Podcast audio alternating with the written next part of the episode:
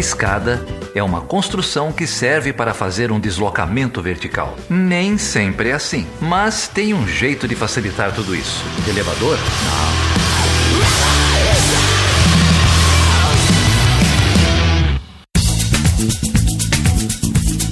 Seja bem-vindo e seja bem-vinda a mais uma edição do Chutando a Escada. O meu nome é Felipe Mendonça. E eu sou Geraldo Zaran. E aí, Felipe, a gente tá com os convidados aí hoje? Nós temos aqui duas convidadas, na verdade, convidadas não, né? Elas são donas do Ela Chutando a Escada. É a Débora Prado e a Carol Pavese. Tudo bem, Débora? Tudo bem, Carol? Tudo bem. Tudo ótimo, obrigada por nos apresentar. É sempre bom quando um homem apresenta as mulheres que estão presentes na sala. Porra, eu achei que a criadora de caso era a Débora. Você também é criadora de caso, Carol? É, faz parte do critério né? para poder conduzir esse podcast. Tem que ser meio barraqueira mesmo. A gente fecha nisso. Como eu ouvi num podcast aí esses dias, é, não é que não é que eu sou louca, é que eu já tô de saco cheio. Então tá bom. E vocês sabem quem que a gente vai entrevistar hoje? Hum, não. Quem? Quem? O Tiago Lima, lá da Universidade Federal da Paraíba. Grande Tiago. Oba! Que fez o primeiro, não foi? Ele, fez, ele foi o primeiro convidado do segundo episódio do Chutando a Escada. Isso, ele foi o primeiro entrevistado. Muito bem, ele é ótimo. Ótimo músico também, e agora ele é pai, né? Então vocês podem até fazer uma pergunta sobre paternidade para ele. É isso mesmo. E ele vem aqui para falar sobre fome e relações internacionais, que é lá uma atividade de ele tem desenvolvido algumas atividades de pesquisa lá num grupo de estudos na Universidade Federal da Paraíba. E agora ele volta aqui no a Escada para falar sobre essa agenda de pesquisa. Aliás, só para vocês ficarem com inveja aí de Uberlândia, ele já veio para Poços de Caldas e deu uma palestra excelente sobre esse tema. Então Oh. o podcast promete. Olha aí. Antes de a gente ir pro papo, vamos dar o, o nosso recado aqui. Você pode encontrar a gente no chutandoaescada.com.br e também no portal Deviante, o deviante.com.br barra chutando a escada. Temos nosso e-mail, perguntas, arroba chutandoaescada.com.br. Estamos lá no Facebook, Chutando a Escada, no Twitter, Chutando a Escada, até no, Face- no Instagram tem Chutando a Escada. Só não tem na Hoje- minha caneca, mas tudo bem. Enfim. Muito bom. Ah, essa história dessa caneca em O geral. programa é sobre fome, não é sobre sede. E o ouvinte precisa saber que ela tem a caneca. O problema é que ela não pegou. Ela só não chegou até a casa dela, só É, esse detalhe. Eu só tenho que ir até Uberlândia ou São Paulo, eu nem localizei ainda. Tá Ai. parecendo aqueles Sedex irrastreáveis, que aí você fica. Ih, agora o correio tá em greve, hein? Os correios estão em greve, já era. Mas, ô Geraldo, vem cá. Deixa eu te fazer uma pergunta. É, o que, que você tem escutado do Portal Deviante, cara? Eu tenho escutado um pessoal que você conhece bem, o pessoal do Beco da Bike. Ah, o pessoal do Beco da Bike é mesmo. Eu faço parte do grupo do Telegram dos caras. Pô, esse podcast é muito bom, cara. É, eu só escuto, né? Porque andar de bicicleta mesmo é muito pouco. Eu tô um pouco parado também, mas eu vou, eu vou retornar, eu vou retornar. Mandar um abraço lá pro, pro Werther, pro Felipe Reis, pro Pena, pro Danilo, pro Fio. Quiserem saber de, de bike, dicas, circuitos e outras curiosidades. Tem um programa muito legal sobre o Lance Armstrong essa semana. A gente recomenda aí o, o Beco da Bike. É isso aí. E você sabe que a gente recebe aqui comentários sobre os episódios, mas a gente andou recebendo alguns comentários e e-mails sobre o último episódio do Ela Chutando a Escada. E é por isso que a gente tem aqui a Carol e a Débora pra gente poder, enfim, conversar sobre estes e-mails. Recebemos um e-mail aqui do Ricardo de Belo Horizonte, Minas Gerais. O e-mail vai dizer o seguinte: é, a intenção é agradecer e também deitar os- no vosso divã. É, sei que, embora meus pais, que são de direita, não tenham me ensinado valores que depreciam a mulher, muito pelo contrário, há em mim uma ignorância da minha própria condição e isso me incomoda muito. Qual a melhor maneira de educar uma menina na sociedade atual? Tenho dúvidas quanto a isso. Eu tenho uma filha, não quero amedrontá-la, mas prepará-la para vencer as histórias horríveis, entre aspas, porque foi uma citação no cast. Que se, que se nada mudar na sociedade, certamente ela viverá. Tenho que prepará-la para ser feminista, mas como fazer, fazer isto sendo homem? Como fazer isto sem que eu saiba qual nível de aculturamento machista eu inadvertidamente absorvi? Enfim, parabéns pelo episódio, mais um excelente trabalho de vocês. Muito obrigado pelas recomendações de leitura, vou estudá-las. Ah, não achei o chutando no menu do site Deviante não deveria estar lá? Um abraço a todos. Bom, é, deveria estar no site Deviante, não deveria, Geraldo? Deveria. É, a gente realmente teve esse problema nas, nas primeiras semanas. É, não estava aparecendo lá no, nos menus do portal, mas já está aparecendo, Ricardo. Então pode consultar lá no site do Deviante que já está tudo ok. E eu agradeço a equipe aí do Deviante. Obrigado pela força, galera. Bom, é, Ricardo, é, eu acho que o fato de você ter escrito já mostra que você tem um está questionando pelo menos a sua posição. Então isso já é muito positivo né? Você não é um machista convicto. Você é um machista que está questionando tudo isso. Isso é muito bom. Acho que sinta-se feliz em estar nessa posição. Eu não sei que idade tem sua, sua filha, né? Mas tem alguns livros super bacanas que você pode ler, inclusive, com ela. É, alguns livros tipo Histórias para Ninar, para Garotas Rebeldes, é, e um, um, livro bem fininho, que acho que é uma boa introdução para você pensar em alguns conceitos, chama-se Para Educar Crianças Feministas, da Chimamanda Ngozi Adichie, que é uma escritora nigeriana que tá, tem feito muito sucesso e ela é feminista, né, óbvio, por isso o tema, mas esse livro é bem bacana. Eu acho que vai te dar alguns insights interessantes. Enquanto mãe de uma menina também, a dica é, bom, prepare-a para o mundo para enfrentar com força e para saber também que uma maioria das lutas ela vai perder, né? Mas isso não faz com que ela precisa desistir de, de lutar. E encoraja a ser livre. Né? Não, não discrimine sua filha por ser mulher, nem limite o que ela pode sonhar e as coisas que ela tem acesso. Tenta apresentar um mundo para ela sem gênero, é, em termos de, de opções de brinquedos, de escolhas profissionais e, inclusive sexuais também, se ela quiser, mas deixa ela ser livre, né? Tudo, acho que uma boa, uma boa estratégia é sempre inverter. Se ela fosse um menino, você falaria aquilo? Se ela fosse um menino, você ia podá-la daquela forma? Né? E aí trate-a com a mesma liberdade que a gente tem de atribuir só aos homens. É isso. Débora, você tem dicas também, não tem? É, eu queria só indicar um livro que eu comprei recentemente. Ele é bem interessante. Ele fala sobre as, as 50 mulheres que mudaram o mundo. Chama As Cientistas, é o título do livro, da editora Blucker. E ela e é bem legal porque ela traz e tenta desconstruir né, essa, essa impressão e esse senso comum de que as mulheres não, não participam da história das ciências, né? Que nós não tivemos mulheres relevantes na história do mundo, né? Tanto em termos de, de ciência e tecnologia, quanto em termos de historiografia, pesquisa e atuação, né? Então esse livro aqui é bem legal, porque ele também tem um enfoque infantil. É, eu tenho dois filhos e, e educo-os de modo que é, eles tornem-se, né, homens que possam se unir às mulheres nessa luta aí contra a desigualdade de gênero. E é bem legal porque são histórias curtas que dá para ler e tal, antes de dormir, etc. Tem outro livro também que é bem legal que chama Mulheres Incríveis. Agora eu não tenho a referência, mas a gente pode colocar no site. Eu acho que essas recomendações de leitura aí são mais que suficientes, né? Depois a partir disso é só, só seguir em frente, né? Falar em Chimamanda, ela ela apareceu no, no último episódio, né, Geraldo, do Chutando a Escada? No episódio 42 de pós-colonialismo. É uma palestra que ela deu no TED. A gente colocou várias, vários trechos da palestra lá dela contando a história dela e alertando contra o perigo da história única. É isso mesmo. O pessoal, inclusive no Twitter, andou é, enfim, agradecendo o Chutando a Escada por ter colocado a Chimamanda no cast. Felipe, sabe quem mais escreveu pra gente? Quem? Quem que escreveu aí, Geraldo? O Macário Carvalho. Sabe quem é o Macário? Professor Macário Carvalho? Macário Carvalho? Não tô, não tô me lembrando, não. Então ouve aqui, ó. Oi, pessoal. Conheci vocês há cerca de um mês quando topei com o nome de um conhecido no buscador, do colega Tássio Frank. Meu nome é Marcário Carvalho e desde 2013 sou eu quem dá aulas de História Antiga e História Medieval em Tefé, na Universidade do Estado do Amazonas no lugar do Tássio. Nos primeiros anos, os alunos e até hoje os colegas professores falam muito do Tássio, sempre com muitos elogios. Foi assim que eu conheci apenas por reputação e foi um prazer ouvir alguém falar da Amazônia de Tefé com menos preconceitos e estereótipos do que o habitual.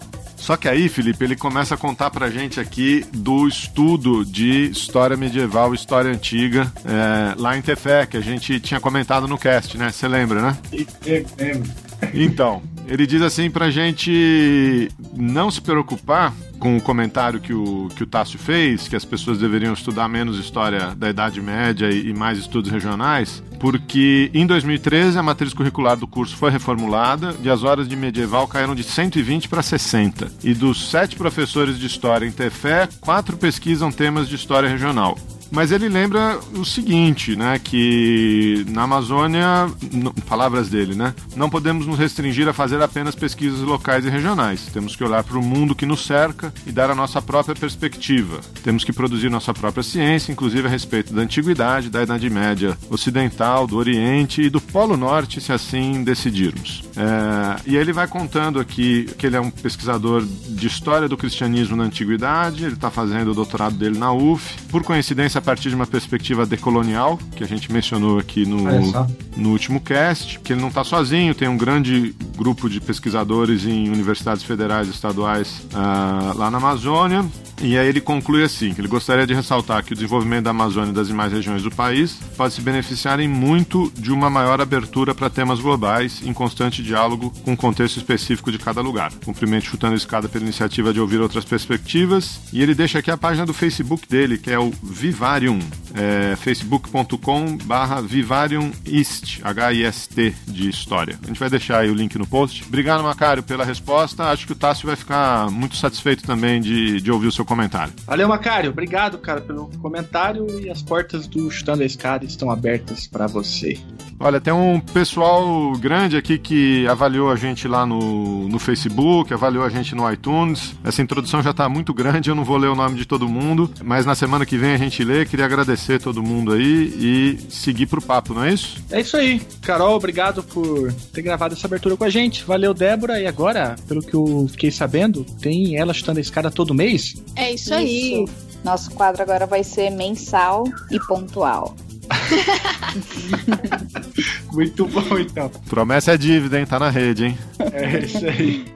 Então, com vocês, Tiago Lima.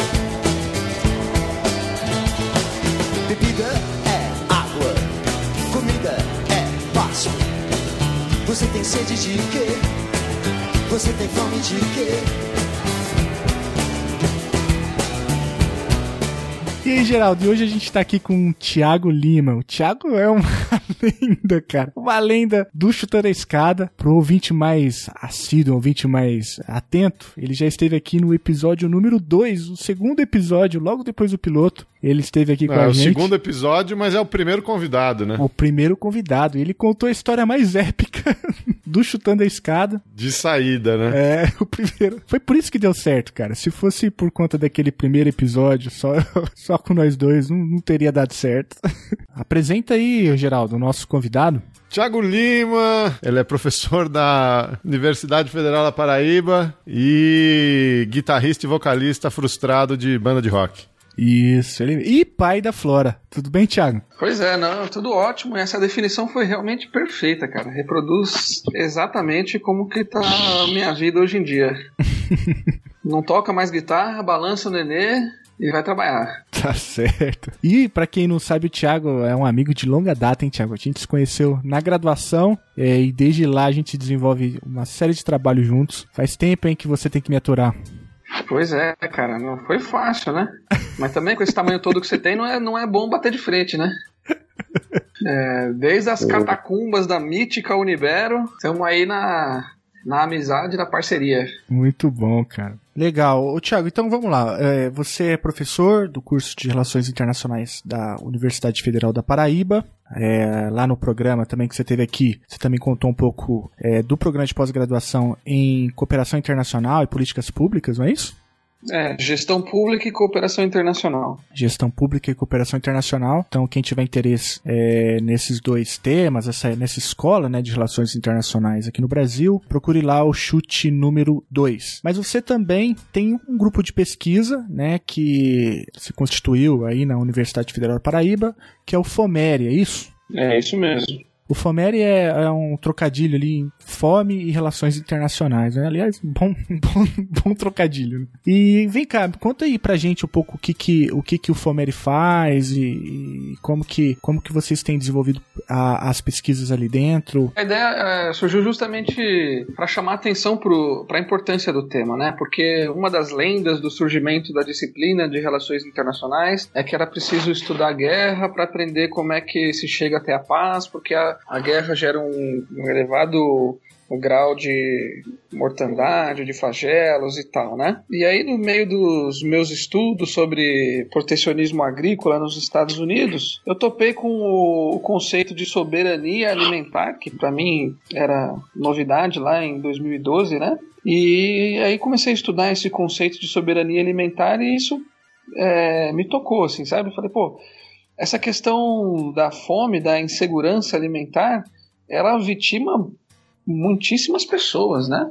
Pode levar à morte, no que é uma coisa muito drástica, mas ela também pode inviabilizar o potencial de cognitivo de populações gigantescas, né, prejudicando inclusive o desenvolvimento das nações aí. Então seria importante a gente é, mostrar para o pessoal de relações internacionais que o aspecto alimentar essa sua demonstração grave que é a fome é, também merece ser estudado a partir de seus, é, das suas características intrínsecas, né? E aí surgiu a ideia de montar um grupo de estudos para compartilhar isso com os estudantes da UFPB. E aí o grupo foi lançado em 2012. A gente normalmente tem um, um, um programa, né, um ciclo de estudos para a gente discutir com uma atividade extra classe. Esse ciclo varia de semestre para semestre, esse programa de leitura varia de semestre para semestre. É, alguns semestres a gente não conseguiu fazer, mas já temos aí um bom número de, de programas. Inclusive está no nosso blog, se você colocar no Google Fomere, você acessa o nosso blog e aí tem os nossos programas de estudo para quem tiver afim de se inteirar como é que a questão da fome se vincula com as relações internacionais.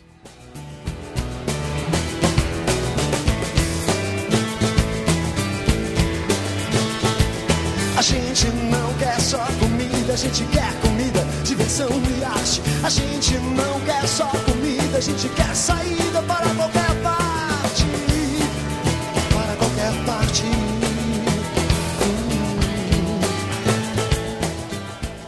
Ô, ô Tiago, você mencionou aí um conceito de soberania alimentar. Né? O conceito de soberania é um conceito muito caro para as relações internacionais, para a ciência política como um todo, né? É, agora você traz esse, esse conceito, né, a partir da, de todo um arcabouço, né, toda uma literatura que, que trabalha com ele, que é o conceito de soberania alimentar. É, explica aí para os nossos ouvintes o que que, o que que isso significa e qual a importância desse conceito para a compreensão da, da política internacional como um todo. Bom, primeiro precisa é bom a gente partir do conceito de segurança alimentar. Então, o conceito de segurança alimentar, conforme é, entende a FAO e e o, mainstream dos regimes internacionais, da governança internacional, é, ele significa que as pessoas devem poder ter acesso aos alimentos para poder se alimentar. Então, existe segurança alimentar quando as pessoas têm acesso aos alimentos e, e com esse acesso aos alimentos elas têm uma vida é, saudável, nutricional, nutricionalmente adequada para poder trabalhar e poder se divertir também. Mas aí tem uma palavrinha-chave, que é a palavra acesso. Por que, que essa palavra ela é tão importante? Porque depois da Segunda Guerra Mundial, os Estados Unidos saem com uma enorme superprodução agrícola. Né? Eles é, já tinham uma superprodução agrícola, um excesso de oferta antes da Segunda Guerra Mundial, mas por conta da Segunda Guerra Mundial eles incentivaram bastante a produção é, de alimentos no território nacional e quando acaba a Segunda Guerra Mundial eles não têm para quem vender esses produtos, né? Porque a Europa, que era o, o lugar do mundo que tinha renda para comprar em alta quantidade é, a produção agrícola americana, está destruída, não tem renda. Então os Estados Unidos precisam alcançar os outros consumidores ao redor do mundo. Uma parte desses consumidores é atingida por meio de doação de alimentos, Então, o, programa de doação de alimentos, de ajuda alimentar dos Estados Unidos começa como uma estratégia de eliminação de excedentes dos estoques nacionais. É, e uma outra parte de acessar os mercados consumidores mundo afora é convencendo os países de que a melhor maneira de eles garantirem a alimentação das suas populações é através do livre comércio. Por que através do livre comércio? Porque quando o país diminui as barreiras para a importação de alimentos, esses alimentos vindos do exterior ficam mais baratos. É, e a competição internacional vai permitir ao consumidor escolher o alimento de melhor qualidade com o menor preço. Por outro lado, os países, é, se seguirem essa ideia do livre comércio, eles vão se é, pautar, vão buscar produzir aquilo que eles são mais eficientes na exportação, né? Aquilo que eles podem exportar que vai dar mais, mais é, dinheiro para eles. E normalmente não vão ser os alimentos básicos que esses países vão conseguir exportar com, com maior é, rentabilidade. Por exemplo, arroz, trigo, milho, que são commodities básicas né, do, do dia a dia, quem produz com a maior eficiência no mundo são os Estados Unidos. Então os outros países vão se, vão se concentrar em produzir outros tipos de alimento. Né? Os países periféricos de zonas tropicais vão produzir frutas, por exemplo, café, né? coisas que não são do, do dia a dia, né? É, então a ideia de segurança alimentar é importante por causa disso. A maneira das pessoas se alimentarem deve ser através do acesso aos alimentos. E para ter acesso aos alimentos, as pessoas precisam ter, em primeiro lugar, renda. Essa renda vem de diversas maneiras, inclusive através das exportações, e as pessoas precisam ter acesso aos alimentos, ou seja, os mercados precisam estar abertos para as pessoas poderem comprá-los de qualquer lugar.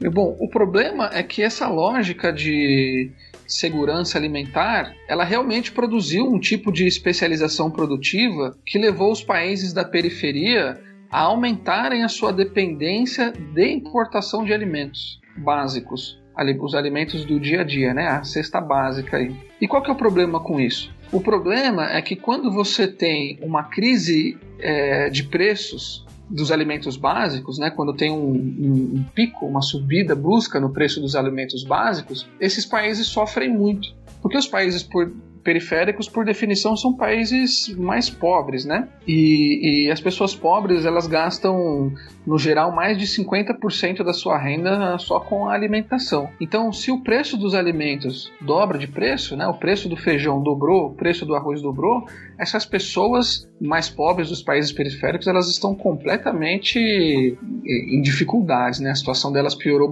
piora muito, muito mesmo. E para então criar uma alternativa a essas situações ruins, é, criou-se o conceito de soberania alimentar, lá por volta dos anos 80, e depois ele veio se fixando em, em conferências internacionais. Então, o que, que é o conceito de soberania alimentar? é a utilização dos instrumentos do Estado, por exemplo, a capacidade do Estado de fechar sua fronteira quando for necessário, né? a utilização dos instrumentos do Estado para definir o que como, quanto será produzido de alimentos no território e de que forma eles serão distribuídos. Esses alimentos serão distribuídos. Então, em outras palavras, é uma maneira de diminuir o poder do mercado é, na produção e distribuição de alimentos e atribuir mais poder ao Estado nesta seara. Tiago, você tocou em vários pontos muito, muito interessantes. Né? Fez esse contraponto entre o conceito de segurança alimentar e soberania alimentar. Mas é, antes disso, você mencionou o caso dos Estados Unidos, que é um caso muito importante né, para a compreensão por, da conjuntura atual, né, do, como, como ficou muito evidente na sua fala. E você mencionou uma coisa que, que eu sei que e é muito cara, né? O fato dos Estados Unidos promoverem né, um mercado livre, inclusive para livre circulação do, de alimentos, dentro dessa perspectiva da segurança alimentar. Mas até mesmo na tua tese, né, é, você mostra de maneira muito clara, né, que os Estados Unidos é, se comportam de maneira muito protecionista, principalmente no setor agrícola. O que, que acontece então? É, como, como, que se dá então esse discurso dentro dos Estados Unidos, essa contradição aparente, né? É, porque o que acontece lá nos Estados Unidos é que conforme o, o GATT foi avançando e a, e a OMC foi se consolidando, eles diminuíram barreiras à importação, né? Diminuíram as cotas, é, que eram barreiras que impediam o acesso ao mercado doméstico deles. Mas uma coisa que eles não diminuíram foram subsídios à produção. E, em certa medida, a OMC permite que os países subsidiem a produção agrícola. É, o GATT também permitia isso, né? É, o, o, subsídio da, da produção agrícola. A questão é que os Estados Unidos eles produzem tantos alimentos, tantas commodities agrícolas desde os anos 10 do século passado, que se é, o Estado não intervir de alguma maneira, os preços vão ficar tão baixos que os produtores não conseguirão ter lucro, e se os produtores não têm lucro, eles falem.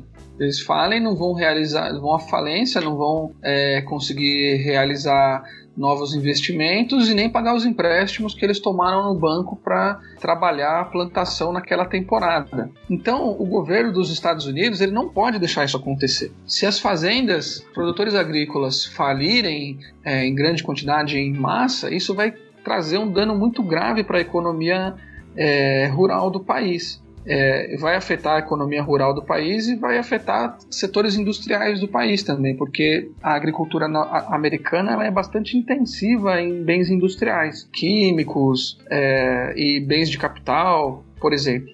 Então, se essas fazendas vão à falência, não conseguem investir mais, elas também deixam de consumir esses produtos é, industrializados, né? Então, os Estados Unidos não, não como um governo na, nacionalista, eles não podem é, deixar que isso aconteça. Então o que, que eles fazem? A chamada externalização dos custos. Eles, eles gastam uma certa grana aí para bancar esses produtores ineficientes que não conseguiriam é, viver do, da venda de seus produtos, mas por outro lado eles mandam esses, esses alimentos é, super baratos, artificialmente baratos, para o exterior. E alguém, e alguém no exterior vai ter que comprar ou consumir esses alimentos, porque se eles simplesmente tocarem fogo no, no excesso de produção, aí você cria um problema doméstico, né? O Congresso, forças domésticas não vão aceitar isso, isso vai acabar reverberando no, no Congresso, então eles precisam dar um jeito de escoar essa produção. Então, dessa maneira, você liga essa necessidade econômica estrutural que os Estados Unidos têm de exportar sua produção, necessidade estrutural que eles têm de subsidiar os produtores domésticos, porque eles produzem demais, e todo uma, um conjunto de mazelas que a gente tem mundo afora aí por conta dessa política. Então, isso necessariamente leva a um discurso incoerente, né? É, mas é, relações internacionais é, é um pouco disso também, né? A coerência tem, ela esbarra no interesse nacional. Aí o político distorce o, o discurso da maneira que for preciso. Gente não quer só comida, a gente quer bebida, diversão, balé. A gente não quer só comida, a gente quer a vida como a vida quer. Como a vida quer. Ô, Tiago, um, uns anos atrás, estava lendo um livro sobre, sobre ajuda humanitária no continente africano, né? Papel das, das ONGs, da, tanto das organizações internacionais estatais como das não estatais, né?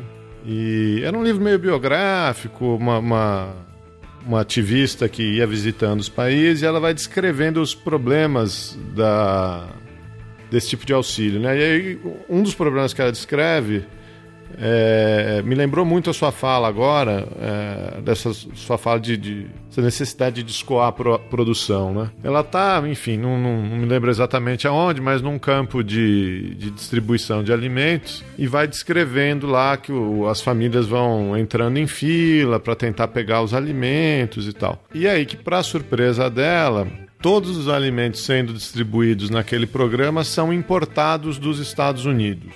E que a, o ZAID, né, a USAID, só, só tem permissão para distribuir alimentos que sejam produzidos nos Estados Unidos. Quer dizer, ela compra desses produtores que você está falando aí que estão em excesso, tem um custo de translado enorme, um custo logístico enorme, né, para levar isso uh, para o continente africano, para o continente asiático, enfim, onde, onde quer que isso vá ser é, distribuído. E aí tem um, um, um problema adicional, né, porque você continua gerando dependência, né? Se esse dinheiro fosse investido para estimular os produtores locais, o mercado local e achar soluções locais, provavelmente você estaria é, estimulando um, um uma política de auxílio humanitário muito mais sustentável e, e que gerasse autonomia no longo prazo, né? Exatamente. Essa, esse, isso que você descreveu aí é o que, o, o que se debate. O, o nome desse debate hoje é a conveniência ou inconveniência das doações vinculadas, as doações de alimentos vinculadas, né? Então essas doações são aquelas que o doador retira do seu próprio mercado nacional e entrega para a população estrangeira que está necessitando, para a população alvo, né? Então a, doa, a doação é vinculada à sua produção nacional. Nos Estados Unidos, isso é, era muito forte. Então, os alimentos tinham que ter, ser produzidos no território americano, mas eles iam além disso. As sacas que iam é, conter os alimentos, as latas, tinham que ser produzidas nos Estados Unidos a tinta que ia pintar as latas e as sacas tinha que ser produzida nos Estados Unidos. Esses alimentos só poderiam ser transportados em navios da Marinha Mercante é, Americana, abastecida com combustível nos Estados Unidos, né? Então é toda um, uma série de, de vínculos que a legislação criava para justamente atrelar esse movimento de doação de alimentos com ganhos, eventuais ganhos domésticos. Outro tipo de ganho que eles visavam com essa doação de alimentos é abertura de mercado. Então você tem uma população que está passando por um flagelo e aí você entrega consistentemente trigo americano para elas, essa população vai aprender a gostar, gostar de trigo, né? Você entrega consistentemente o milho americano para elas, eles vão começar a gostar de milho. E aí junto com as doações, quando as populações já têm um mínimo de, de estrutura, não aquela, aquele conflito terrível que não tem eletricidade, água encanada, nem nada disso, eles mandam também o quê? Curso de culinária, de cozinha, como preparar os alimentos. E aí também se torna um objetivo abrir mercado para os Estados Unidos, porque como eu mencionei, eles têm essa necessidade estrutural, né, de conquistar consumidores no exterior. E, e, aí a estratégia mercadológica é bastante agressiva. Eles vão nos caras bem, nas populações bem flageladas mesmo. Agora, esse debate, quer dizer, a crítica a esse tipo de doação, chamada de doação vinculada, ela é muito forte no cenário internacional, nos especialistas que tratam de ajuda humanitária, mas ela também existe dentro dos Estados Unidos. O, o, presidente republicano George W. Bush e o democrata Barack Obama, ambos tentaram modificar a lei americana para fazer com que a ajuda alimentar fosse desvinculada. E os dois fracassaram. Ou seja, existe um conjunto de forças dentro do país que é forte o suficiente para barrar as, as iniciativas dos presidentes de ambos os partidos. Tiago, você então mencionou aí essa doação é, vinculada, né? Ela tem um forte componente de desenvolvimento da produção local, tudo isso que você mencionou, né, o fato de ter que se, ter que se produzir no território norte-americano, né, com é, embalagens norte-americanas, com navios norte-americanos, tudo isso, e tem um forte componente da abertura de mercados que implica, entre outras coisas, a mudança de hábitos alimentares dos países receptores desse, deste, desse tipo de doação. É, isso é uma coisa muito interessante, porque ela inclusive, penso eu, né, ela, ela deve impactar conceitualmente, né, talvez aquele conceito que você mencionou de soberania alimentar. Mas a pergunta é, é a seguinte, né, qual é, qual é a dimensão disso? Para a gente ter uma um pouco é, dar esse quadro pro ouvinte, né? É, esse programa de doações vinculadas dos Estados Unidos, ele, ele qual é a dimensão dele? Tem muita coisa, ainda é, oscilou no tempo, e existem estudos que, que deixam isso evidente, né?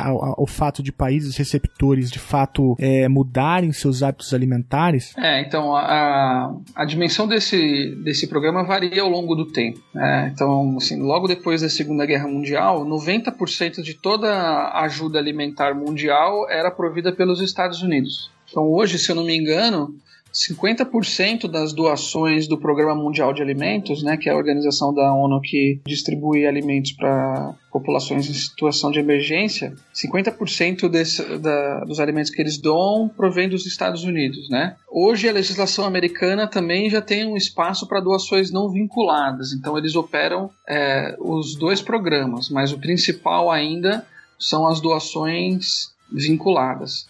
E existem estudos que, buscam relacionar é, o, o, efeito que essas doações têm é, nos hábitos alimentares e na, e na abertura de mercado, é, mas é uma literatura controversa também.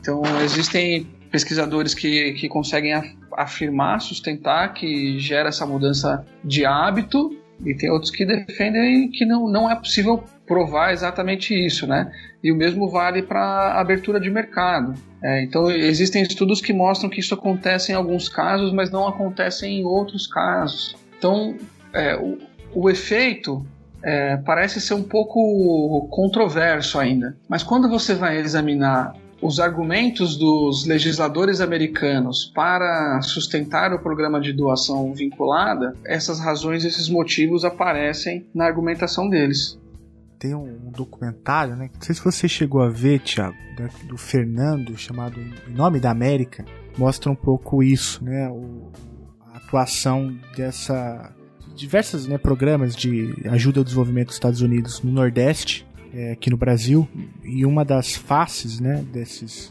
desses braços aí norte-americanos na região é, era justamente doação de alimentos e cursos de culinária. E aí tem, tem uma cena que eu achei assim muito bizarra, cara. Esse filme precisa ser visto. É, que não sei se o Geraldo vai lembrar dessa cena, mas é, você tinha mulheres, né, é, norte-americanas ensinando culinária para mulheres brasileiras, por exemplo, a usar talheres e coisas do tipo. Só que por óbvio, não, não se tinha ali os alimentos, os alimentos comuns, né? Talvez a cultura norte-americana, para se treinar né, nesse curso de culinária. Então elas ensinavam com fotos. Então tinha imprimia ali uma foto de um pedaço de carne e colocava esse pedaço de papel no prato para as pessoas treinarem com papel. Cara. Eu achei isso muito louco. É, então, o, aqui no Nordeste brasileiro não dá trigo, né? Mas o pão de trigo aqui é muito, muito comum. Isso é atribuído à, à, ajuda alimentar que veio com a Aliança para o Progresso, lá nos, nos, anos 60, né? Então, uma das commodities que os Estados Unidos têm mais excesso é o trigo. E uma, boa, e uma grande quantidade dessa ajuda veio aqui para o Nordeste. E aí disseminou o uso do, trigo e o trigo, que não passa nem perto aqui dessa região, é um alimento básico aqui, né? Um insumo básico. Outra coisa também que parece que foi difundida pela ajuda alimentar americana é o leite em pó, né? Que foi um alimento desenvolvido para a guerra. É, e depois que acabou a guerra, você tem que fazer as pessoas consumirem isso, né? Uhum. E também entrou nessa onda. E aí, isso da, das cozinhas comunitárias, da, das, do ensino através das cozinhas é, tem tudo a ver com isso. Agora, uma coisa interessante é que a gente não pode esquecer que, que os estados são entidades controversas, né? E as sociedades também são controversas. Então, existe na sociedade americana forças, interesses, pessoas realmente comprometidas com a causa humanitária e que vão aproveitar essas oportunidades para realmente realizar ações altruístas, humanitárias. Agora, junto com elas, tem todo um conjunto de interesses econômicos também, que, na, na minha avaliação, são mais fortes do que os componentes eminentemente humanitários. A gente não quer só comer, a gente quer comer e quer fazer amor. A gente não quer só a gente quer prazer pra aliviar a dor. A gente não quer só dinheiro, quer dinheiro e felicidade. A gente não quer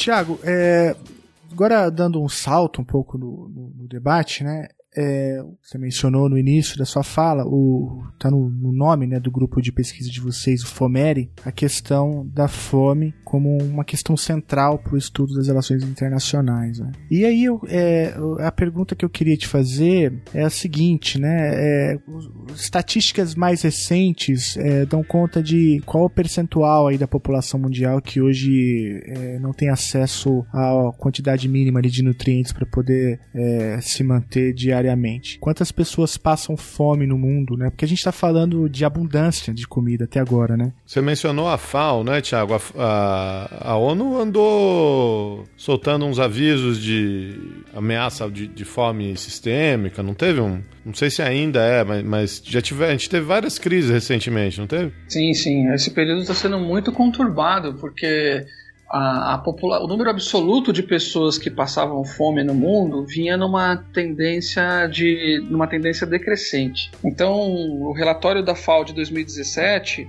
apontava que em 2015 e 2016 eram, eram cerca de 770 milhões de pessoas no mundo que estavam em insegurança alimentar, ou seja, durante uma parte do ano elas não conseguiam obter alimento suficiente para ter uma vida saudável. E aí, no ano de 2017, é, esse número subiu para 820 milhões de pessoas.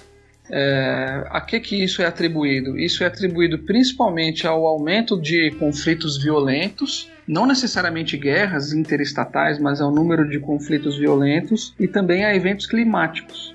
Secas e enchentes que destroem as, as plantações, é, destroem a produção alimentar, mas, mas principalmente destrói a, a capacidade das pessoas terem renda para comprar os, os alimentos, né?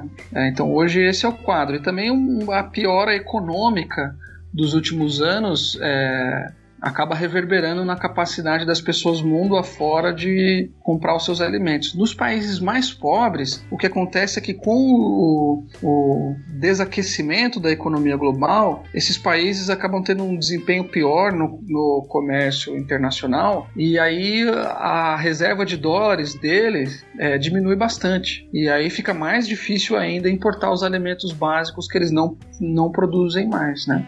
Então, o número absoluto é esse, o, é, o mais recente, 820 milhões de pessoas. Agora, percentualmente, se eu não me engano, é 17% da. Não, acho que é de 12, enfim, vamos, colocar assim, cerca de 15% da população mundial que enfrenta a condição de insegurança alimentar. E esse número é um número que vem decrescendo também, né? Quer dizer, é, conforme a população do planeta aumenta, proporcionalmente o número de pessoas que passa fome diminui. Embora no, nos últimos anos esse número tenha diminuído é, numa velocidade menor do que nos anos anteriores. Agora, do meu ponto de vista, isso não é nenhum motivo para comemorar, né? Porque as forças produtivas no país só aumentam. São diversos os estudos que mostram que o desperdício de alimentos seria suficiente para alimentar toda a população faminta, né? Então, do meu ponto de vista, isso só, isso só aumenta a vergonha do número 820 milhões de pessoas passando fome. Você está dizendo é que hoje nós temos capacidade produtiva para alimentar todas essas pessoas, mas não se faz isso. Seguramente, tranquilamente. Não se faz isso porque o, a civilização ocidental, ó que profundo vai ser isso, hein? A civilização ocidental, conforme ela se expandiu da Europa e, e, transformou o mundo inteiro num espelho seu, um espelho mais feio, né?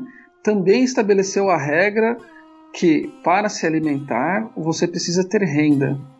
Se você não tem renda, você não consegue comprar os alimentos que você precisa. Aí essas pessoas ficam à mercê da, das instituições de caridade ou do Estado mas nos lugares pobres fazer caridade é mais difícil. Nos lugares pobres, o Estado tem menos capacidade de cumprir essa função social. E aí essas pessoas ficam realmente em, situa em situações mais desesperadoras. Então se prefere jogar no lixo do que do que distribuir isso para pessoas que não têm renda. Certamente, com certeza. Joga, joga comida fora, né? Ah, mas isso a gente vê todo dia, né?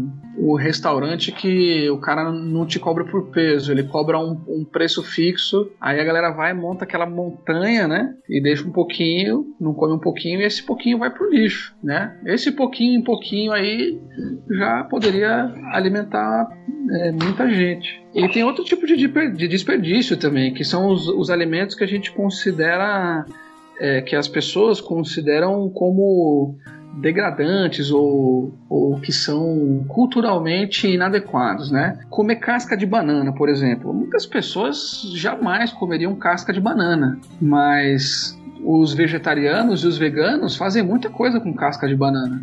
E, bom, na maior parte das pessoas, quando vai comer uma bananinha ali, tira a casca e joga fora e sequer pode pensar, não passa pela cabeça delas que aquilo lá poderia ser um alimento bastante nutritivo. E se alguém oferecesse casca de banana para elas, provavelmente elas ficariam ofendidas, né? Então tem o desperdício desse, desses dois ângulos, assim. Um, uma parte do desperdício que é o resto, do que as pessoas comem e outra parte do desperdício que sequer é considerada como possível alimento. Cuidado nessa linha aí, que senão você vai parar na farinata lá do Dória, hein? Ah, que isso, cara. Isso aí é um exemplo de, de alimentação degradante, porque a, o alimento ele não é só um repositor é, energético e nutricional. O alimento ele também tem uma função cultural extremamente importante né? Ele acalenta, o alimento está tá presente no, no entretenimento. Então, se, ele, se esse alimento não for bem trabalhado do ponto de vista da aceitação psicológica, ele vira um insulto. Então você trouxe a farinata, né, que é aquela multimistura que o Dória queria fazer com o resto de comida, né? A comida da indústria alimentícia que ia estragar o pessoal ia triturar, moer, colocar uns aditivos lá e ia virar uma, uma bolinha, aquele famoso salgadinho, que é, ia dar para as populações de rua mais vulneráveis da cidade de São Paulo. Então, obviamente, a ideia foi encarada como um insulto, né? Porque é, é, alimentos próximos de estragar e tal, para você distribuir para as populações mais vulneráveis. Isso realmente é um insulto. Eu acredito que isso é um insulto. Mas se você for conversar com as pessoas que são é, veganas, eles aproveitam muitos alimentos que os não veganos normalmente jogam fora. Né? Folhas folhas de diversos tipos de raízes que as pessoas simplesmente descartam, aquilo ali vira iguaria. Então depende muito do, do preparo do negócio, né? Tá aí a Bela Gil para ilustrar esse quadro, né? É, mas acho que a, além do para além do preparo, é, depende de um negócio que você falou logo no começo, né? É, é para além da alimentação. Então é uma atividade acima de tudo social, né? Da mesma maneira que é aceitável para um vegano é, e prazeroso comer um, um determinado tipo de, de comida, para a população não vegana não é. Assim como tem países aí no, no Oriente que se comem certos tipos de insetos, certas outras fontes de proteína que a gente não come, né? Mas é o, o, o contexto é social, né? É culturalmente construído. Ah, você é. falou dos pa países que comem insetos, aqui na Bahia, em certas regiões o pessoal come formiga voadora.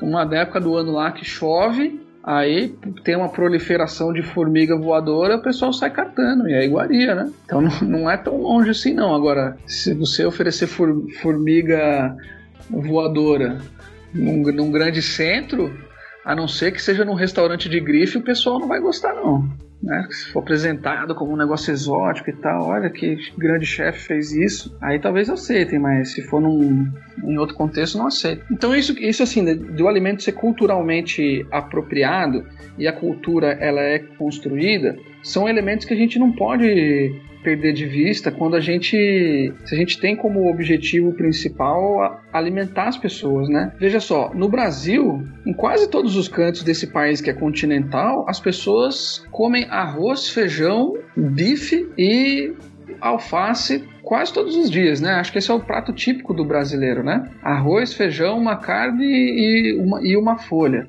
Agora, isso do ponto de vista da natureza não faz sentido num país continental que nem o Brasil. Então, cada região deveria ter coisas mais é, apropriadas ao, ao seu ecossistema, né? Mas, é, lá no governo Vargas, quando o país tinha seríssimas crises alimentares, é, e depois também, já mais para frente, é, o governo entendeu que era preciso ensinar a população a se alimentar, para ela, ela não ficar desnutrida. Então era, era preciso ensinar a população a se alimentar. E aí as cartilhas foram distribuídas Brasil afora, ensinando o quê? Um carboidrato, né, uma proteína, uma fonte de ferro, uma fonte de fibras, pronto, virou o prato do brasileiro. Arroz, feijão, uma carne e uma saladinha. Então isso dá para construir e desconstruir, né?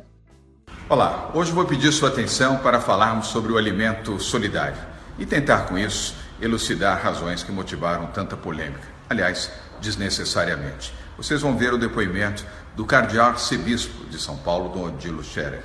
Vão ver também o depoimento de pessoas que estão diretamente envolvidos nesse projeto, da farinata, do alimento solidário, que é feito para combater a fome e também para suplementar a alimentação das pessoas. Vão compreender melhor as razões pelas quais a Prefeitura apoiou essa iniciativa e apoiou também um projeto de lei que agora foi sancionado pelo prefeito de São Paulo para que isso pudesse ser lei. Olha para mim, você acha que alguém pobre, humilde, miserável, pode ter hábito alimentar? Então, olha Se só. ele se alimentar, ele tem que dizer graças a Deus. Analisando o hábito alimentar de uma pessoa humilde e pobre, o sujeito é pobre, é humilde, está na rua, vai fazer análise de sexo, de idade, formação profissional, currículo, se fala inglês, hábito alimentar, que perda de o tempo sentido- é? É, no caso, voltando ali ao caso da farinata, né, do, do Dória, eu acho que tem um elemento ali que, que você mencionou também em um outro momento é, dessa conversa, quando se referiu à, à situação dos Estados Unidos, né, os, os projetos de, de doação de alimentos, né, mesmo com mesmo vinculadas, né, e você disse em um determinado momento que é, não, não excluía a, a possibilidade de muitos desses programas terem ali um certo elemento altruísta, mas que ele não vinha sozinho, né? Ele vinha acompanhado de diversos interesses é, que acabam fazendo parte dessa, dessa realidade dessas doações. É, agora dando um salto para o caso do, do Dória, né? Eu, se eu estou entendendo bem o, seu contraponto, eu acho que tem também é um pouco disso, né? Até pode se ter ali algum elemento altruísta na decisão é, dele. E, e eu até li em algum momento que alguns especialistas mesmo que vinham trabalhando há, muito tempo no, no- nesse projeto é, viram tudo ruir por água abaixo porque foi instrumentalizado de maneira péssima, né? Instrumentalizado politicamente de maneira horrível, né? Pelo, pelo prefeito de São Paulo. Que aí eu acho que também tem esse mesmo elemento, né? Você pode até ter ali uma, uma, uma, uma, uma frente altruísta, mas eh, ela não vem é, sozinha, ela veio acompanhada com inúmeros interesses, inclusive de grandes empresas do setor alimentício, né? É, e aí soma-se a isso, tudo isso que você colocou, né, da, da questão cultural, né, do, do, do papel que o, né, o ato de se alimentar tem, né, na, na, né, no- na própria concepção, né, do, do, do ser humano, enquanto, enquanto humano, né, como um- uma atividade cultural, se até disse entretenimento, né, uma forma de dar dignidade ao, ao, ao, ao ser humano. O caso da farinata, é, eu acho que foi aí, né, o principal erro, porque uma coisa é você basicamente obrigar alguém que passa fome a comer uma ração, e uma outra coisa muito diferente é você, por exemplo, comparar uma coisa muito diferente, né, se a gente comparar com outro exemplo que você deu, dos veganos, né, que, que enxergam determinados alimentos que são descartados por um determinado conjunto de pessoas como iguaria, né. Uma coisa é um vegano que, que, que escolhe né, o tipo de alimento que pretende consumir. Uma outra coisa é uma pessoa que está numa situação de vulnerabil- vulnerabilidade extrema, né, que não tem poder de escolha algum. É, você, você usou a palavra que, que dá o sentido perfeito a isso. Você falou ração.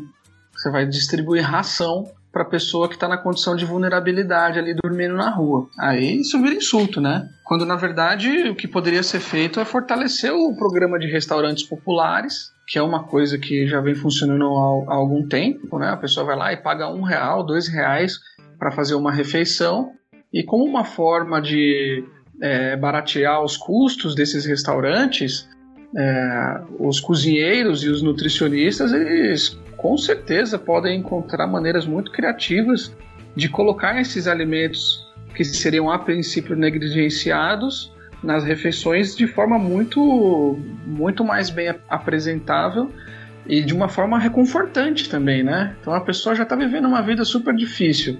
Aí, se ela, se ela senta a, uma mesa e come um prato de comida quente e tal, bem apresentado, isso dá uma moral, né? Agora, se o cara recebe ali um, uma farinata que o pessoal chama de ração, aí não tem jeito. Errou. É, e aí, provocação que eu queria fazer é, é a seguinte: pelo, pelo que você tem nos mostrado até aqui, o mercado sozinho ele não é suficiente para sanar a fome no mundo, correto? Corretíssimo. É preciso política pública, é preciso Estado, né? É preciso de. Claro. Porque o sistema que da, da nossa sociedade é esse. Se você não, não tiver dinheiro, você tem que passar fome. Para você se alimentar, você tem que trabalhar e ter renda.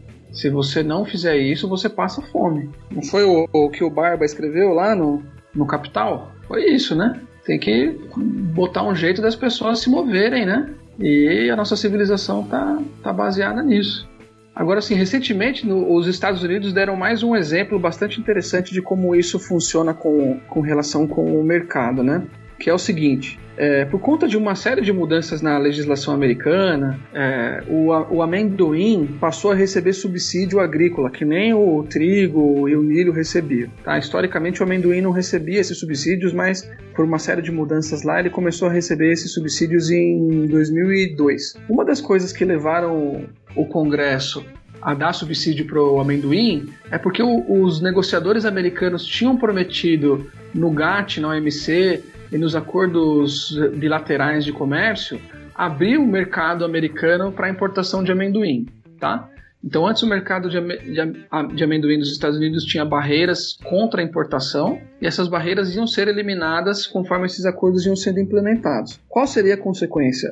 os consumidores americanos iam preferir comprar amendoim importado do que amendoim americano, certo? Uhum. Mas quando o governo deu subsídio para os produtores de amendoim, esses produtores de amendoim viraram superprodutores. Então hoje, 10, 10 anos depois, 10, 15 anos depois, eles produzem muito, mas muitíssimo mais amendoim do que os Estados Unidos são capazes de consumir e até do que o mercado internacional era capaz de consumir. Então, o que, que esses caras fizeram? Eles começaram a financiar um monte de pesquisa para descobrir o potencial saudável do amendoim. E adivinha só, os cientistas descobriram o potencial saudável do amendoim. Numa coincidência, assim. Pois é. Então, não sei se você percebeu, mas recentemente a oferta de alimentos à base de amendoim aumentou bastante, inclusive no Brasil, né? Barrinha de cereal, é, pasta de amendoim para quem faz academia, né? É um, um, alimento energético que tem a tal da gordura boa e não sei o que, e não sei o que lá. Então isso não é à toa. Um monte de coisa sabor paçoca, né? Um monte de coisa sabor paçoca, é, sabor paçoca gourmet paçoca maromba, tem de tudo, né? Porque isso não é à toa, isso é por conta da superprodução que está é, acontecendo no mercado internacional. Aí vou, vou relacionar isso com a ajuda alimentar. Esses cientistas descobriram também que o, o amendoim, é, que a partir do amendoim você faz uma, uma pasta que ela é extremamente eficiente para alimentar pessoas que passaram por uma fome aguda. É? Então a pessoa está, sei lá, vários dias comendo o mínimo possível naquele estado de inanição, como é que você recupera essa pessoa? Primeira coisa que você faz é você dar uma bisnaga para ela com uma pasta especial de amendoim. Então, essa, o amendoim virou um elemento básico de salvamento humanitário internacional. Aí as organizações internacionais compram isso, né? Os Estados Unidos são um dos grandes fornecedores, a França também é um grande fornecedor desse tipo de alimentos. Mas o, o, o caso mais interessante, esse eu, eu pesquisei, escrevi um artigo sobre isso, aconteceu no Haiti em 2016 no auge do excesso de oferta americana, do excesso de oferta de amendoins no mercado americano, eles resolveram que iam doar é, um alimento à base de amendoim para as escolas do Haiti para alimentar a, as crianças das escolas do Haiti durante um ano inteiro. Então, o Haiti, claro, é um país com problemas orçamentários, e aí chegou o governo dos Estados Unidos, em parceria com o governo do Haiti, e anunciou que ia doar 500 toneladas métricas de amendoim para o programa de merenda escolar no Haiti. Qual foi a consequência disso, a reação? Um grupo de 60 atores, entre eles produtores haitianos é, de amendoim, ONGs internacionais como a Oxfam, a ActionAid, ONGs americanas, legisladores americanos, deputados e, e senadores fizeram um movimento pedindo para os Estados Unidos pararem a ajuda imediatamente, não enviarem ajuda. Por quê? Porque o, amendoim é uma das poucas culturas que os, os haitianos estão conseguindo produzir. Então, se o governo dos Estados Unidos doa esses alimentos para as escolas, as escolas não vão precisar mais comprar esses alimentos. E aí o produtor haitiano vai vender para quem? É, esse alimento chega de fora de graça, ele derruba o preço do produto que ia ser vendido no mercado doméstico. E aí essas pessoas iam perder renda delas. Então rolou todo um movimento aí internacional, inclusive com apoio dentro dos Estados Unidos, no Congresso dos Estados Unidos, para que essa ajuda não fosse concretizada. Em suma, esses atores críticos é, diziam que os Estados Unidos estavam fazendo dumping. E funcionou? Então, o que aconteceu é que isso aconteceu é, em meados de 2016. E aí, em outubro de 2016, teve o furacão Matthew que destruiu né, uma parte gigantesca do Haiti. E aí não, não se tem mais informação sobre o que aconteceu com esse carregamento. As ONGs pararam de acompanhar. A gente, consegue pegar essas informações pela, pelas ONGs e pela mídia internacional. Né? E aí as ONGs perderam, se desinteressaram pelo tema, obviamente, porque o país estava completamente destroçado. O, o furacão varreu completamente as, as plantações do sul do país. E aí qualquer tipo tipo de alimento que entrasse no país naquele contexto seria bem-vindo. Mas, assim, do ponto de vista da pesquisa, não existe informação sobre se esse problema foi para frente ou foi para trás ou se ele parou. O problema da fome não é falta de alimento. O mundo produz mais alimento do que seres humanos precisam para comer. Acontece que tem uma parte da humanidade que não tem dinheiro para comprar. E quem sofre com isso, muitas vezes, são os inocentes são as crianças que não têm o alimento, não têm o leite, não têm o pão de cada dia que todo mundo precisa. Para fazer o programa Fome Zero, o programa Bolsa Família, nós tomamos uma decisão muito importante que era fazer um cadastramento muito sério. Era preciso garantir que a, a, o dinheiro chegasse na mão das pessoas necessitadas. Mais ainda, que o dinheiro chegasse na mão das mães porque a gente entendia que as mães teriam mais responsabilidade de cuidar dos filhos do que os pais. Ô, Tiago, eu tenho duas perguntas para você, cara. Uma é, você está focando bastante na maneira como o governo americano subsidia é, os seus produtores, né, de uma série de gêneros aí. E na verdade isso é um programa de, de transferência de renda, né, porque esse produtor ele não teria capacidade de, de produzir para concorrer, recebe esse incentivo, isso tem um impacto no mercado. Agora, é, a gente tem algum dado para entender quem, quem é essa população? Porque no Brasil tem algumas coisas semelhantes, lógico que não nessa escala, mas o que a gente percebe é que é, você fala assim: ah, o agricultor, o produtor rural, mas na verdade não são famílias, não é a agricultura de subsistência que está se, se beneficiando aqui, né? São os grandes produtores, os grandes grupos. É, então, que, que também se escondem sobre essa, essa fachada né? de, de ajudar a produção local, etc. Isso é, é uma coisa que eu queria te perguntar. Outra coisa é, é, como é que funciona no resto do mundo, né? Os Estados Unidos são mesmo o principal vilão dessa história? Ou você mencionou aí a França, no caso do amendoim. Outros países fazem coisas parecidas? Como é que é? Então, a questão dos subsídios lá é o seguinte: é, são subsidiadas as principais commodities de exportação, né?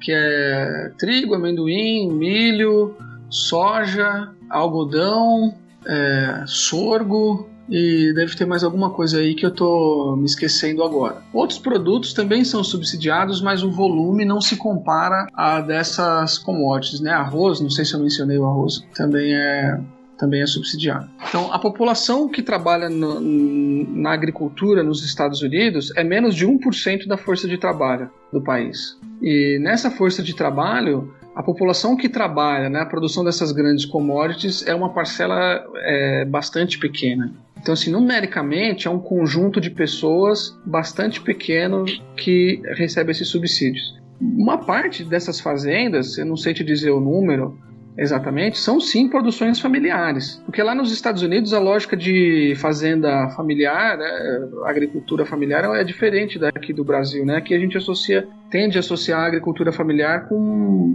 uma produção mais é, artesanal, vamos dizer assim, né? E lá nos Estados Unidos, o agricultor familiar é o cara que ele tem a, a fazenda dele, que não é necessariamente um latifúndio, né? Mas é uma, ele tem a fazenda dele e aí ele tem bens de capital suficiente para operar essa fazenda com pouca mão de obra. Então tem esse tipo de, de pessoa, esse tipo de família é, que operam essas fazendas, e aí tem também as fazendas grandes, né, é, enormes fazendas que operam numa lógica não familiar e aí já numa lógica mais de corporação.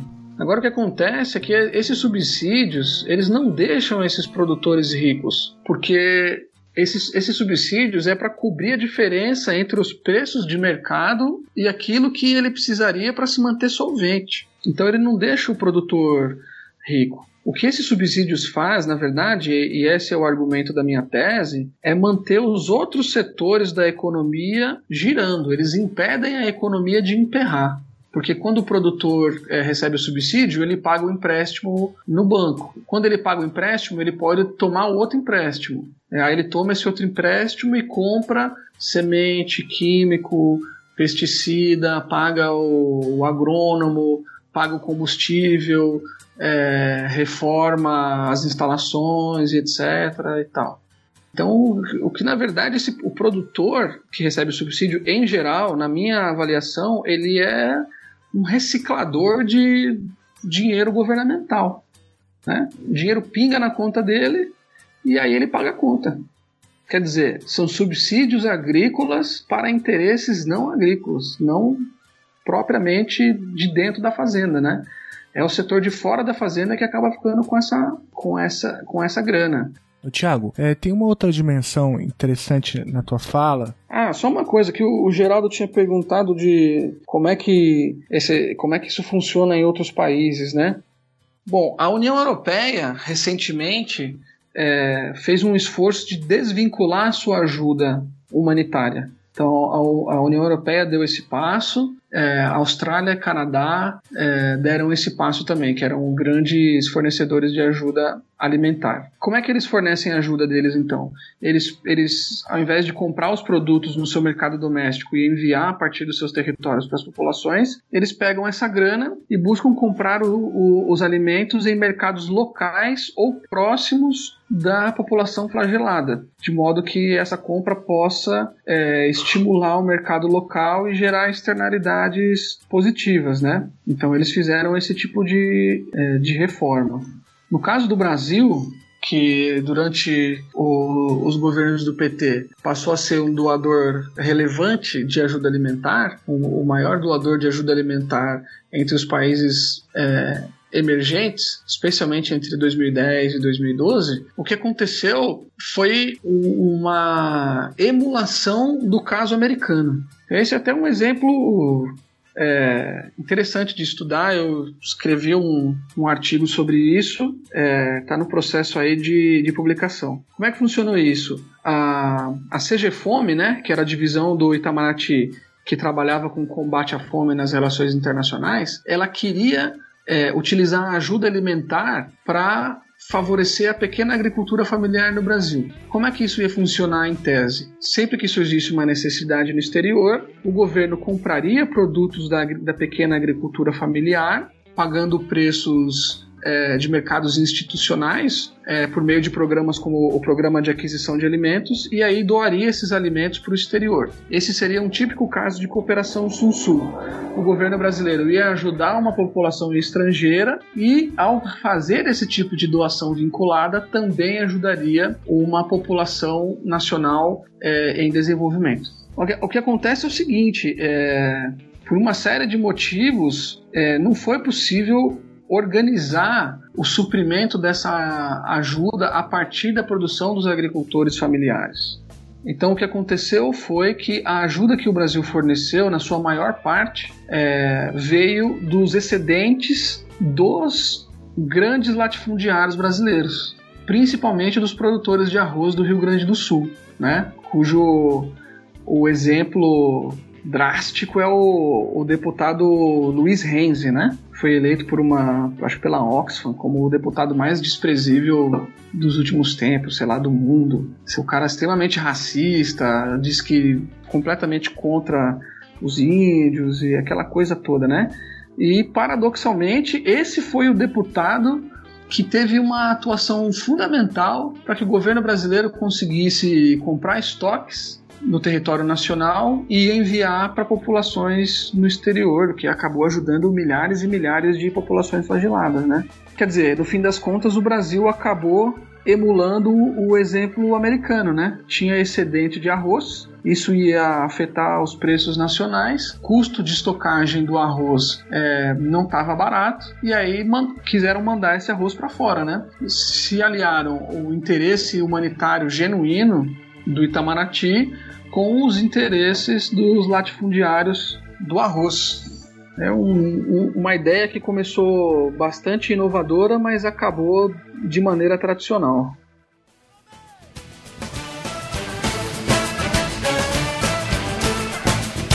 Desejo, necessidade, vontade, necessidade, desejo,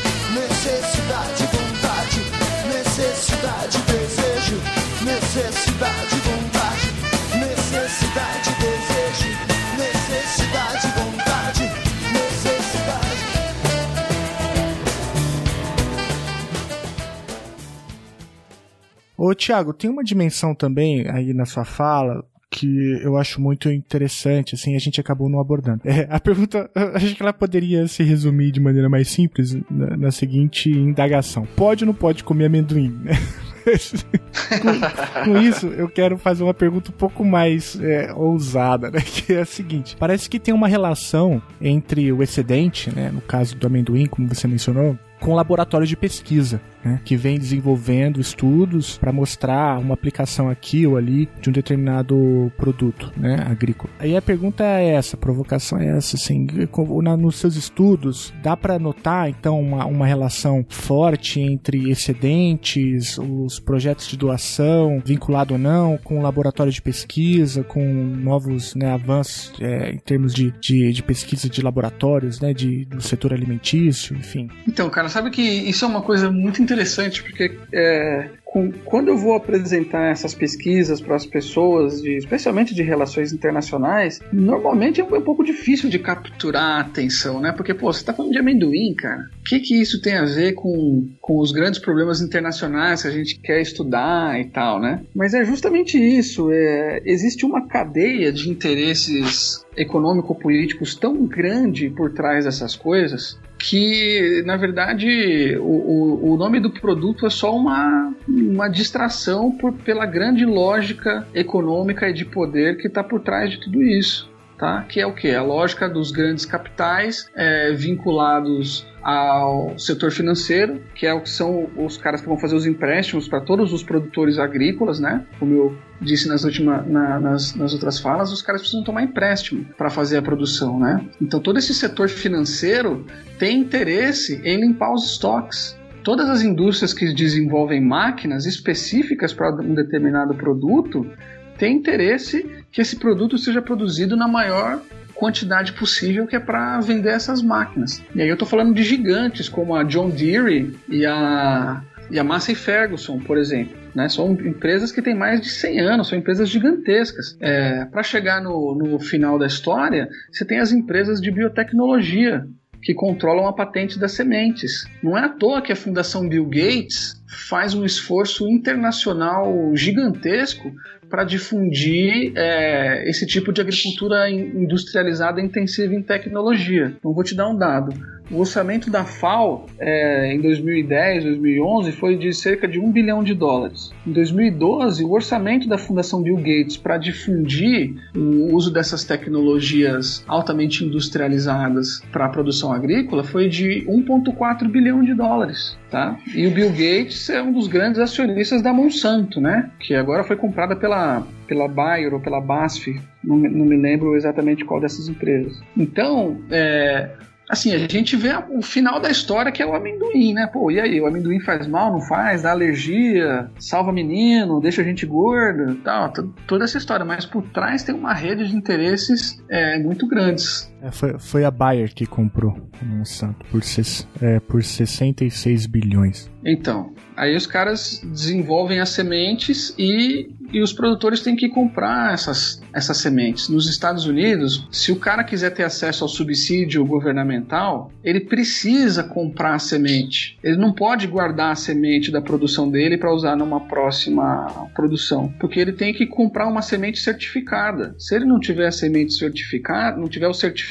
que ele comprou a semente, ele não consegue acessar os subsídios. Quer dizer, você está vinculando a criança da escola haitiana com os, esses grandes interesses. Né? O hábito, o hábito de comer um produto ou, ou outro, de gostar de um produto ou outro, com esses grandes interesses. Fora que eu já dialogando aqui com movimentos locais aqui em Uberlândia, é, me disseram também que estas sementes, além da certificação, é, elas também, para se desenvolverem de maneira ideal, né, é, elas têm que vir necessariamente acompanhadas de alguns pesticidas e alguns agrotóxicos. Né? Então tem todo um pacote que se vende por trás disso. É isso aí, o termo é pacote tecnológico, né? Porque você compra uma semente geneticamente modificada que é para ela resistir a pestes.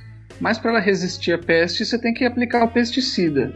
E o pesticida só vai funcionar se, é, na planta que tiver um determinado gene. E assim por diante. Você vai amarrando uma coisa com a outra e criando dependência do produtor, que para ter acesso a essa tecnologia tem que se endividar. E aí, quando o produtor se endivida, é, o banco fica dependente da solvência do produtor. Como o banco não pode falir, porque isso dá uma, um, um efeito desestruturador na economia em geral, o governo é obrigado a manter o produtor solvente para o banco não ter o problema, né? E aí, no meio dessa história, você tem a ajuda alimentar internacional como uma das maneiras de limpar estoques. Tiago, o que, que você foi fazer no Zimbábue, cara? Então, lá no Zimbábue, é, todo ano acontece uma escola de verão no Instituto Samoio de Estudos Agrários. Ela já foi itinerante, mas nos últimos anos ela tem acontecido lá no Zimbábue, em Harare. E essa escola de verão, é, ela reúne pesquisadores de diversos países do sul global, principalmente pesquisadores de diversos países africanos, é, mas a participação indiana é bastante forte também, para discutir o que está acontecendo no mundo agrário do sul global. Né? Então a gente passa uma semana lá apresentando é, nossos estudos e discutindo a pesquisa dos, é, dos companheiros. E é interessante ver como o, problemas que a gente é, observa no Brasil, eles se repetem nos mais diversos países e só muda no detalhe. É, realmente então, existe, que... existem forças globais assim atuando de maneira tão capilarizada que vai pegar o, o seu Sebastião lá no interior da Paraíba. Da mesma maneira que vai pegar o carinha lá no interior do Zimbábue. Conta um exemplo aí, o que, que você conseguiu, o que, que vocês conseguiram identificar? Um exemplo é na chamada agricultura por contrato. O que, que é agricultura por contrato? O produtor fecha um contrato com uma empresa que garante que vai comprar é, a produção dele quando ele colher essa produção. Então lá no, lá no Zimbábue, por exemplo, os caras plantam muito tabaco lá. E aí, é, quando eles fecham o contrato com essa empresa que vai comprar é, a produção de tabaco, de tabaco dele por um preço determinado, esse cara ele é obrigado a produzir de acordo com as especificações técnicas desse comprador. Então, certo. ele vai ter que usar os químicos, os defensivos, as sementes, é, os procedimentos que esse contratante estipular no contrato. Por um lado, isso dá segurança para esse fazendeiro, porque o maior medo do fazendeiro é no final da temporada o produto, o preço do produto está muito baixo e ele não conseguir pagar o empréstimo que ele fez para fazer a plantação. Então isso dá uma segurança para o produtor. Mas no longo prazo, essa estratégia permite às empresas agroindustriais extrair renda desses produtores porque os insumos que eles, que eles precisam utilizar estão pré-determinados e os caras que vendem os insumos sabem qual que é o valor do contrato é, desses produtores, né? E aí é só uma questão de fazer conta e ver quanto que cada um pode cobrar para extrair a renda do, do, do, produtor. E essa lógica de agricultura por contrato tem os mesmos efeitos em, em diversos países. Agora, em certos casos ela funciona. Em outros casos, ela tem é, efeito desastroso. Um caso que contaram da Índia foi o seguinte: entrou uma, uma empresa lá num, numa região mais remota da Índia e convenceu os agricultores, todos eles analfabetos, né, ingênuos, sem entender direito o que é um contrato, a é, produzir um certo tipo de produto que eu não, não me lembro exatamente qual produto que era agora. E aí os caras fizeram um investimento para produzir esse produto. Fizeram a, a colheita, a empresa comprou é, essa colheita como, como foi prometido e nunca mais voltou. Então os caras lá do interior da Índia ficaram endividados com esse investimento e não tinham mais para quem vender aquele produto, porque não atendia o mercado local. E eles não conseguiam desenvolver outros mercados, né? Fizeram investimento de, long, de longo prazo em equipamento em, e, e, depois não, não tiveram como desovar. Não tiveram como. Não tiveram por que usar mais, porque não tinha quem comprar aquela produção. Né? Então, assim, são casos. Estou contando casos é, negativos. Tem casos que é, geram efeitos mais positivos, né? Porque diminui a insegurança do, do produtor, aí o cara consegue se sustentar é, razoavelmente. Você falou que é a, é a, segunda vez que você vai nessa escola? É a segunda vez. E, e vai mais gente do Brasil, não? Do Brasil vai. Vai principalmente o pessoal da UFABC. Lá eles estão montando um time muito forte para estudar relações agroindustriais. É, tem a disciplina na, ou relações agroalimentares, perdão. Tem a disciplina na graduação, relações agroalimentares internacionais. E o pessoal da UNB vai também, mas a delegação brasileira é minoria, né? A maior parte é o pessoal dos países africanos mesmo e da Índia.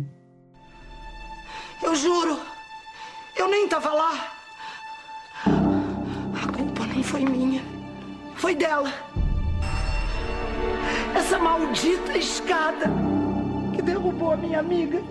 Vai lá, cara, faça as honras da casa. Ô, Tiago, você já sabe aqui como funciona o esquema, né? É, então a gente quer saber de quem que você chuta a escada hoje. Cara, é, vale chutar a escada de um, uma não pessoa, né? Como assim? Pode ser? Pode. Pode. Só que pode tudo. Quero chutar a escada do agrogolpe.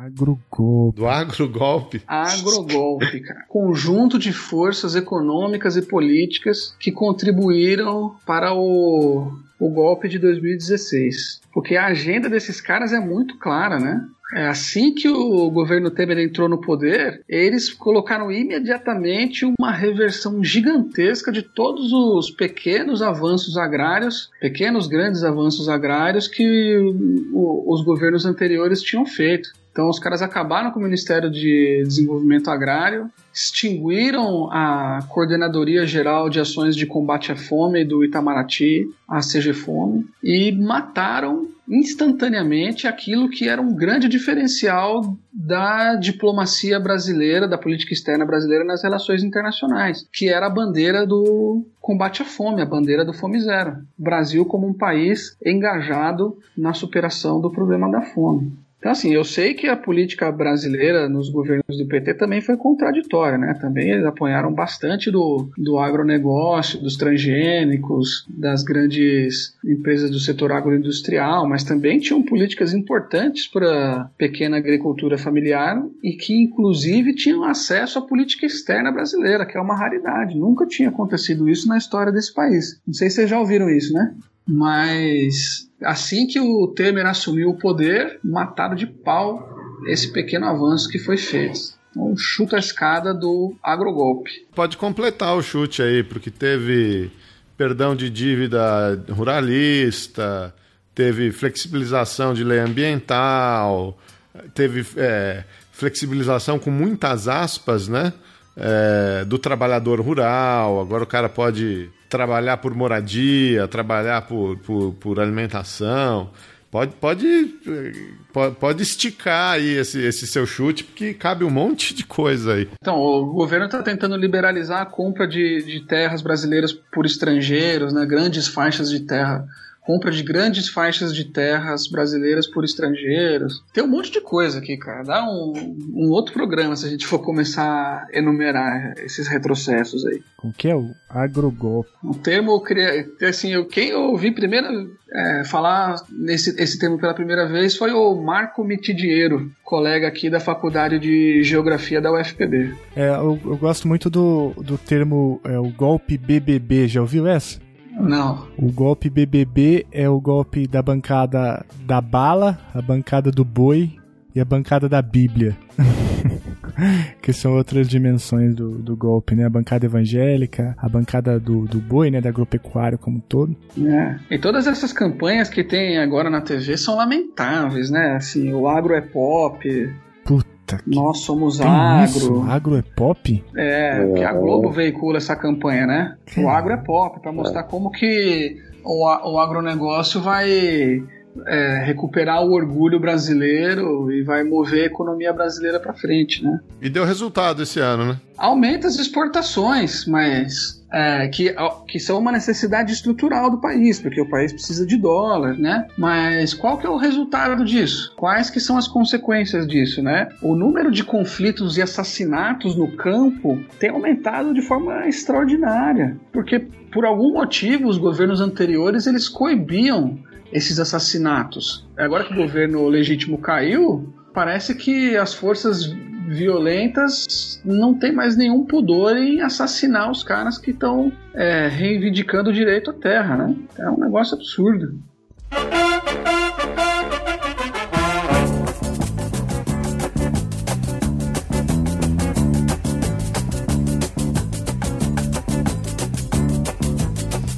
Olha a banana, olha o bananeiro, olha a banana, olha o bananeiro.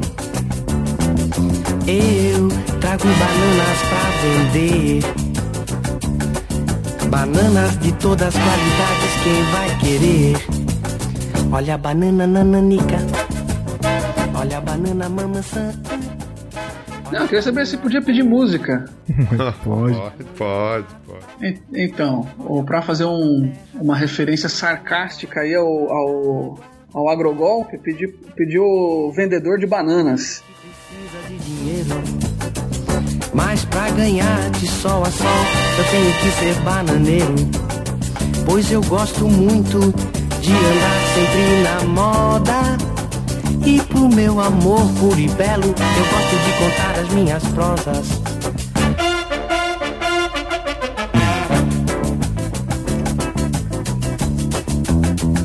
Olha a banana, olha o bananeiro, olha a banana, olha o bananeiro.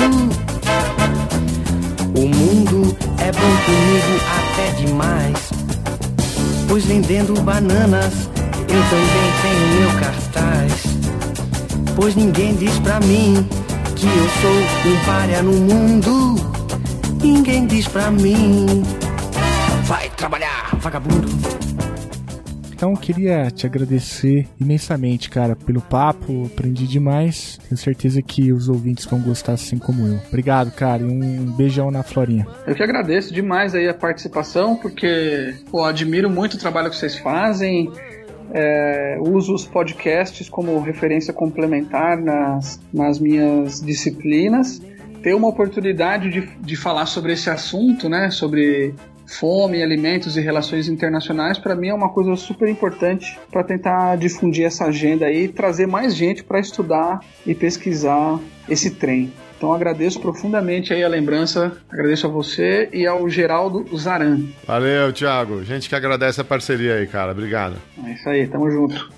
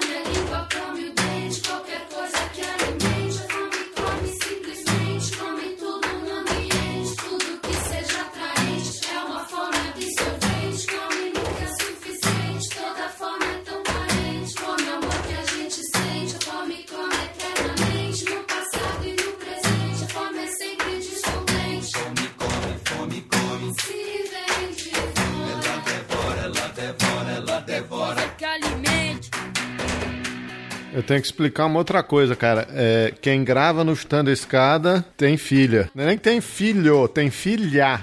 É, no meu caso deu certo, né? É, deu certo, deu certo. Porque a Flora, filha do Thiago, nasceu. A Clara, filha do Áureo, nasceu.